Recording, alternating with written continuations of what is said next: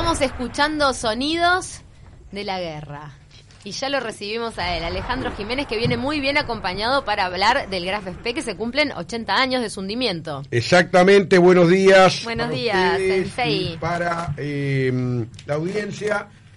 Eso es Sensei, Cecilia, qué cosa de- Nos encantó el apodo. Es excesivo. Es de los Sensei oyentes. me dicen, Eduardo. Ya veo, ya veo. Es Soy Gabriel. Gabriel te, te cariñoso. puso el apodo. Nos mandaron Eh, preguntas ya para el sensei. Bueno, eh, para el Sensei y para Eduardo Montemuño, que ya lo presentamos. ¿Cómo te va, Eduardo? Es Buenos días, gracias a todas, además a todas y a Es todos. un investigador de un tema muy interesante que se cumple 80 años del episodio de Graf SP, la guerra, eh, la Segunda Guerra en el Río de la Plata. Esa es la peculiaridad que el mundo muy convulsionado en la década del 30, el- la ideología nazifascista eh, eh, imperando en Alemania, en Italia, eh, eh, ese expansionismo que tenía Adolf Hitler, lo que lo lleva incluso a- a- hacer una amenaza, ¿no? Para el mundo, ¿no? Y por eso es que, bueno, el, el- el- ya el, primero de septiembre de 1939 se da la invasión alemana a Polonia, que es el comienzo, o es lo que precipita eh, esa Segunda Guerra Mundial que empezaba en ese momento, y que eh, va a tener eh, en diciembre precisamente, que se cumplen 80 años, un episodio en nuestro Río de la Plata. ¿no? Es que Por ahí vamos, episodio por ahí vamos. Que tiene que ver con un barco, ¿no? Con el, el Acorazado. de Acorazado alemán. bolsillo, Graf Spee, el Admiral Graf Spee, y que, eh, ¿cómo empieza esta historia? Eh, Eduardo además ha escrito un folleto muy interesante que eh, el Ministerio de Turismo entrega a- precisamente a, a- los que vienen de... Los europeos son muy... eh, eh, Seguidores. de- Seguidores de este tema, Amantes. hay tres temas de los europeos. Uno es este, otro es los Andes, ¿no? La Ah. tragedia, y otro es el fútbol, sobre todo el Museo del Fútbol. ¿no?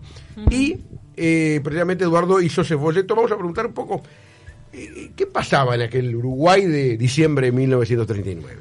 Bueno, mira, estábamos muy tranquilos, la gente estaba con un calor como hoy, realmente no sabían que, que la guerra estaba tan cerca y que en los hechos se preparaba para el verano, para las navidades.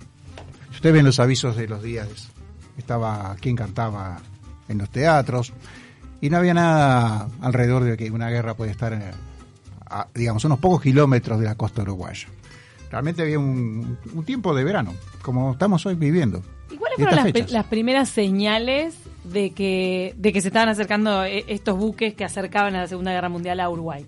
Ya, ya para empezar, tanto los, los tres implicados, sobre todo el Exeter, patrullaba el río Uruguay hacía rato. Digamos que te- tenía base en Montevideo y base en Buenos Aires y eso era como hacer la vista gorda, porque claro, los intereses de Inglaterra en esta zona estaba sobre todo en los cueros y en las carnes que iban para el ejército. Los cueros para las botas, los uniformes, los soldados. eran fundamentales en los soldados. Y la carne como elemento obviamente de abastecimiento no solo de los soldados sino de la población. Entonces patrullaban nuestros ríos como gendarmes sin que ningún gobierno ni Argentina ni Uruguay ni Paraguay dijera nada. Este eso era la fuerza G en este caso la que estaba ubicada en esta zona del estuario del Río de la Plata. Y el ambiente se desata cuando ese 13 de diciembre a las 6 de la mañana empiezan a sentirse Se cañonazos escuchan los cañonazos. eh, cañonazos que se escuchaban fácilmente, digamos, acuérdense que los buques combatían a a 15 kilómetros de distancia entre uno y otro. O sea que eso- esos, esos tiros se escuchaban realmente muy fuerte. ¿Desde la Rambla o no, no, estamos la hablando primero de, se escucharon en Rocha y en Maldonado, básicamente en Punta del Este y Maldonado. Pero después cuando se acercó el combate ya fue conocido, además la gente que la lo ciudad. vivió, eh, volaban las claraboyas, volaban los, los, las, las ventanas de Bueno, hay Maldonado y en Piriápolis. testimonios, empezando por el del expresidente Sanguinetti, que era niño cuando, Claro. cuando sucedió esto y que fue con toda su familia a la Rambla a ver el buque incendiado, ¿no? Bueno, sí, eso ya fue una vez terminada la batalla y que se instala, Sobre la digamos, tarde. el, el buque llega a Montevideo en la noche del, del 13 de diciembre, es que cuando empieza la segunda etapa que se llama la batalla diplomática. Que ahí sí, eh, uno ve gente rodeando el barco de todo tipo. Gobernaba eh, el general arquitecto Alfredo Valdomir, ¿no?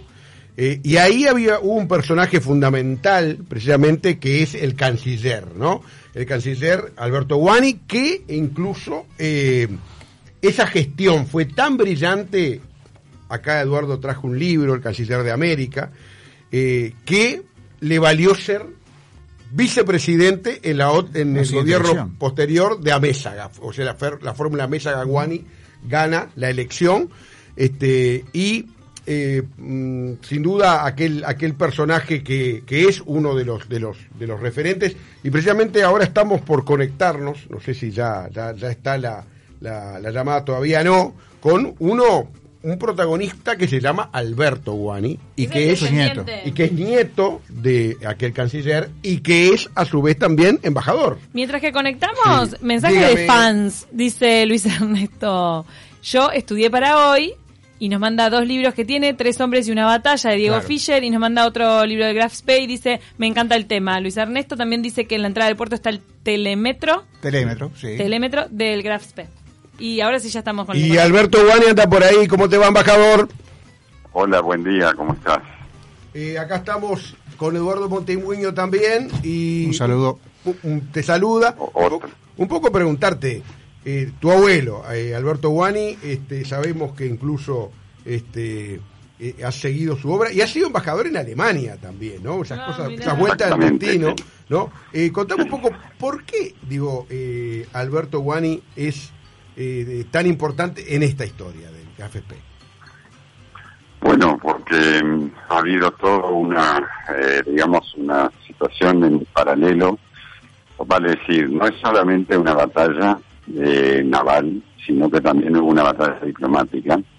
Y ahí es donde a veces minimizamos el, el contexto, porque en definitiva el plazo famoso de las 72 horas que se le dio al Grafti de permanencia fue algo que estuvo sujeto específicamente a lo que eran tratados internacionales que tenía la República que habría en ese momento y que era la este, el caso específico de la eh, los tratados de la Haya de 1907 y en determinados eh, el capítulo 13 y determinados artículos de eso fijaba todo lo que era el comportamiento para los países eh, neutrales. Y Uruguay había sido ya también declarado neutral, había ingresado en septiembre de 1939, ya unos pocos meses antes de que entrara el barco, habíamos asignado la Convención de Panamá y ahí este, incluso Estados Unidos, todo el hemisferio, se había declarado neutral.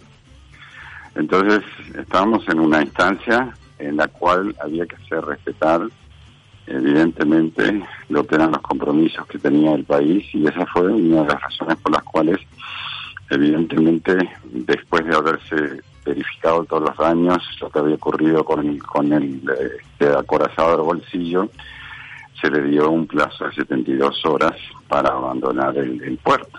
Y bueno lo demás es, es, es, es consecuencia eh, de que el capitán decidió también respetar la imposición del de, ese plazo y este y evidentemente eh, eso también creó presiones diplomáticas porque había por el lado de los ingleses querían que el, que el buque no se quedara eh, tanto tiempo porque les parecía que en 24 horas debía abandonar el puerto.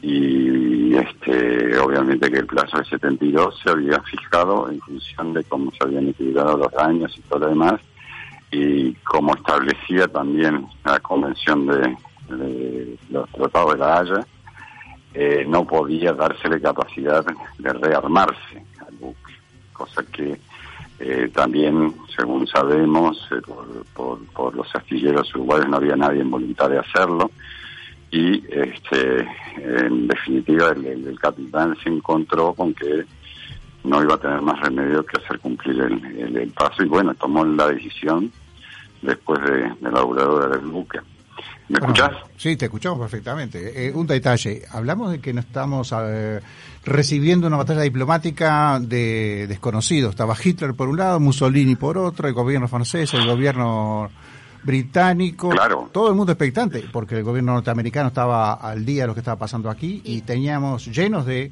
espías y ¿Y periodistas que cuán grande fue la parados. presión que se ejerció sobre el gobierno uruguayo? Enorme. Todo el mundo, todo el mundo, porque fue la primera batalla. Si ustedes piensan en la historia, esta fue la última batalla que se manejó por la pericia de los comandantes. Y sin Exacto. aviones, y sin aviones. Eh, y, además, a partir de ahí cambió la historia saben, de las batallas navales del mundo porque empezaban a participar los aviones. En este caso los aviones, Claro, los dos barcos, tanto el Exeter como el Crash P, estaban destruidos. Claro. Eh, y no pudieron funcionar.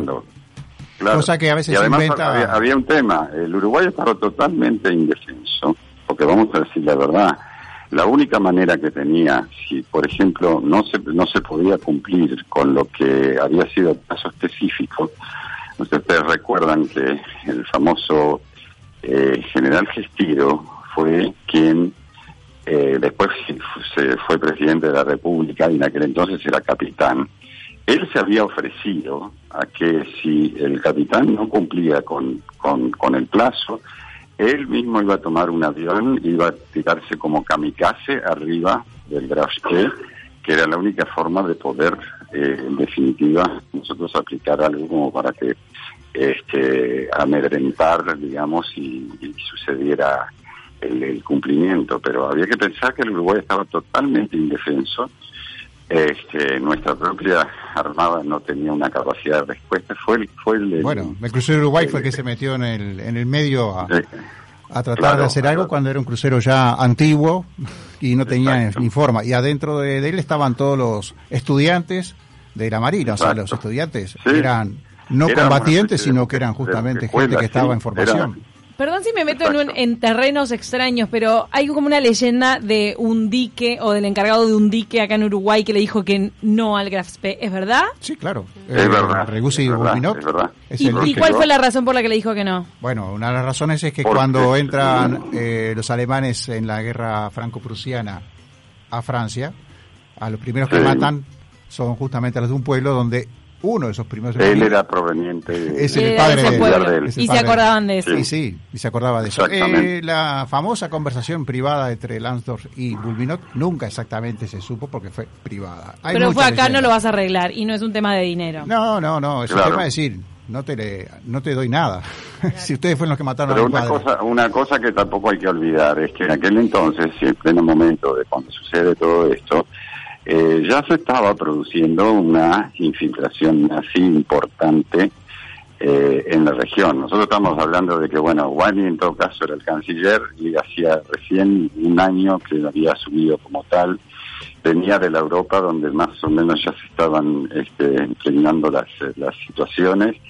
Eh, se fue produciendo después el, Anschluss, la anexión de, Austria por parte de Alemania, y al mismo tiempo eh, se fueron suscitando una serie de, de que la gente estaba con un espíritu muy, muy inquietante de lo que estaba sucediendo en Europa.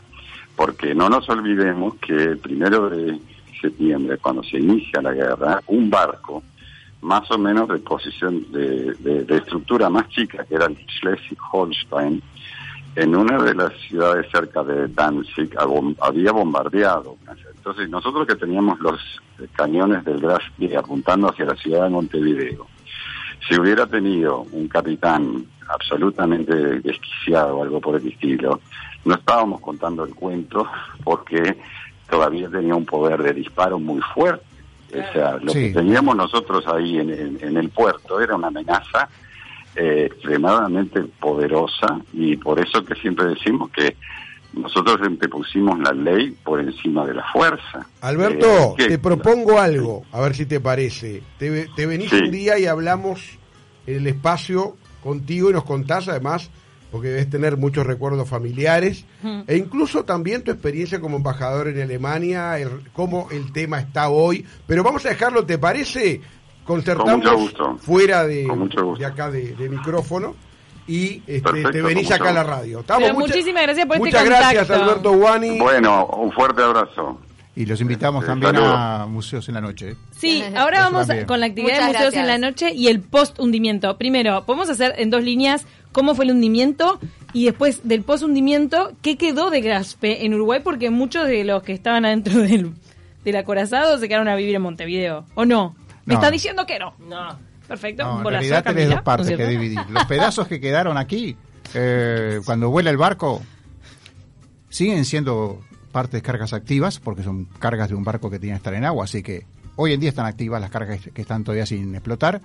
Y cuando los restos vuelan en pedazos, se espera que se enfría un poco la, la superficie y van varios buzos ingleses que mueren atrapados en ese, en ese pecio porque buscaban también nueva información. Eh, Inglaterra se llevó 58 toneladas de material, que lo, lo tiene en cajas todavía en el Museo Naval de Londres. ¿Y habrá servido de algo para- eso? ¿Tanto y era, sí, el telémetro que nombraste hoy era el, el previo invento del radar, donde la gente podía observar a otros barcos sin ser visto, ese era un poco el ojo en la oscuridad, y era fundamental.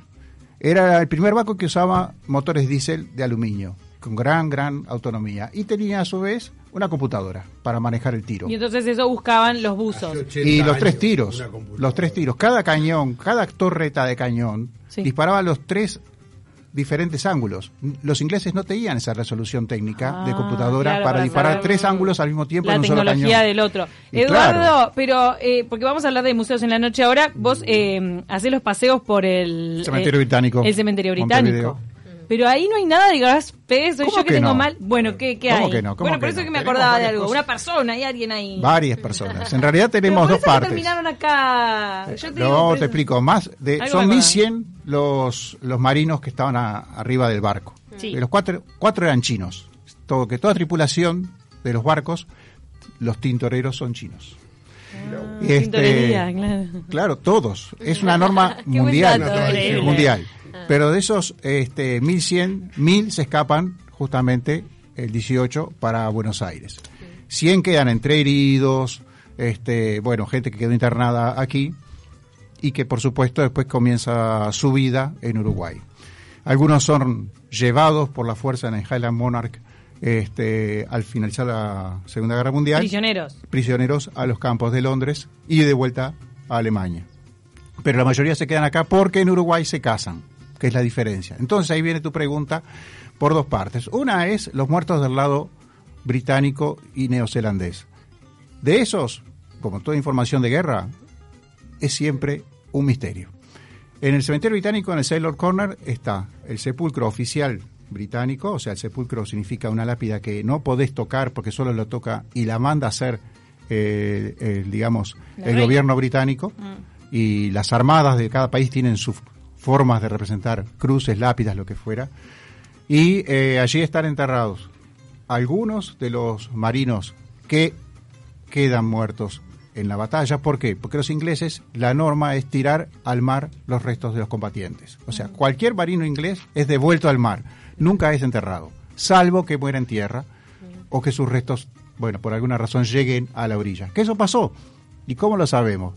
El director del cementerio inglés de Málaga, con el que estuve hace poco, Bruce McIntyre, que en ese momento era un niño aquí en, en Montevideo, este, me contó que su padre, que era el cónsul británico, recorría las playas por 30 días caminando de aquí a Atlántida y juntaba pedazos de cuerpo.